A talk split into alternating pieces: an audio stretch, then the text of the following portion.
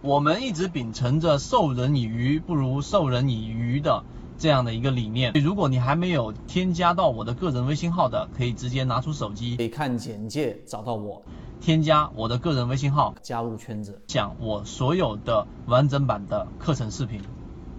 我们来看华英科技。华映科技啊，大家可以看一看华映科技，我们介入的位置就是一个中枢的位置位置，然后从一个大级别选好之后，然后再从小级别去寻找第一类买点，怎么做？我们来给大家看看理由和原因。首先，华映科技我们选择，你可以看到这是一个周线啊，我给大家看一看，这是一个周线。首先你要选个稍微大的级别，日线也是可以的，那你要从六十分钟级别或者三十分钟级别里面去介入吗？对不对？那么你看，首先这是一个周线，第二个。周线在这个地方上是不是形成了一个我们所说的中枢，对吧？这里面它也有一些呃类似中枢的地方，像这个地方它就不形成中枢，因为这里面不是一笔啊，它不是一个中枢，在前面也形成了中枢。那么这些中枢都一直往下移，走势中完美，两个中枢以上随时可能会结束这个下降的走势。你看每一个定理你都要非常的熟悉。那现在到这个位置它不一定。但是呢，我们从中可以看到，这个中枢的位置里面，它形成了这个背离，这是周线，时刻记住，它是一个周线级别的背离。好了，周线级别的背离定义好之后，我们要去哪里寻找第一买点啊？不是在周线里面去找，就得去到它的次级别是什么？日线。好，我们来看今天的内容，我可以说是。时节到现在为止的一个量变到质变的一个变化。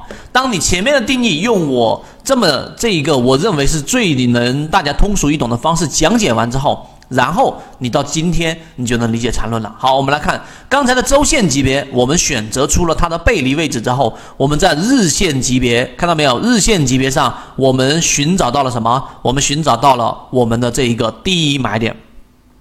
第一买点是什么？看到没有？在日线级别这里面，实际上是形成了一个我们所说的中枢的，这个是中枢位置的上轨跟下轨，看到了没有？形成了一个中枢的，这个中枢之后是不是突然间的下跌？突然之间的下跌之后，MACD 的柱体面积是不是明显的要比之前更强了？所以这一个画出来这个区域当中啊，其实它就是我们所说的第一类买点了，第一类买点了。那第一类买点出现之后，涨停看到了没有？涨停华映科技，所以在第一类买点介入呢，它需要一点时间的这一种盘整过程当中的潜伏啊，时间利用率不是很高。但是呢，当它一旦突破了我们所说的这个上轨之后，然后出现第一次我们说的这个回踩，次级别的回踩，还记不记得我们刚才所说的走势中完美啊？这是次级别啊，因为我们在周线里面选择的，看到吗？这里面也形成了这一个我们说。这一个三笔，这是第一笔啊，这个图一定要让大家看明白。这是突破上轨中枢上轨的第一笔，这是第二笔，第二笔回踩，看到了没有？这个地方是不是我们说的第二类买点？第二类买点。但是你发现了没有？我这里面提了一个问题，这个第二类买点是属于跟第三类买点的这个重叠吗？你发现了没有？它是不是已经回踩到了中枢以内了？回踩到中枢以上，它不属于；但是它回踩到中枢以内了，这个地方就是已经跌破了。那么实际上它是第二类买点跟第三类买点的重叠，力度是不是很大？一个涨停，两个涨停，三个涨停。是不是有一种恍然顿悟的感觉？而且 MACD 柱体是明显强于前面这个地方，强于这个地方的。所以这就是告诉给大家，你要把第一、第二、第三类买点明白，你要明白中枢，你要明白任何一个走势啊，任何一个趋势，它必须要有两个以上的中枢啊，不重叠的中枢构成啊，这些定义都特别清晰之后，你就知道华英科技是怎么选出来的了。国内缠论是一个比较完整的买卖交易系统。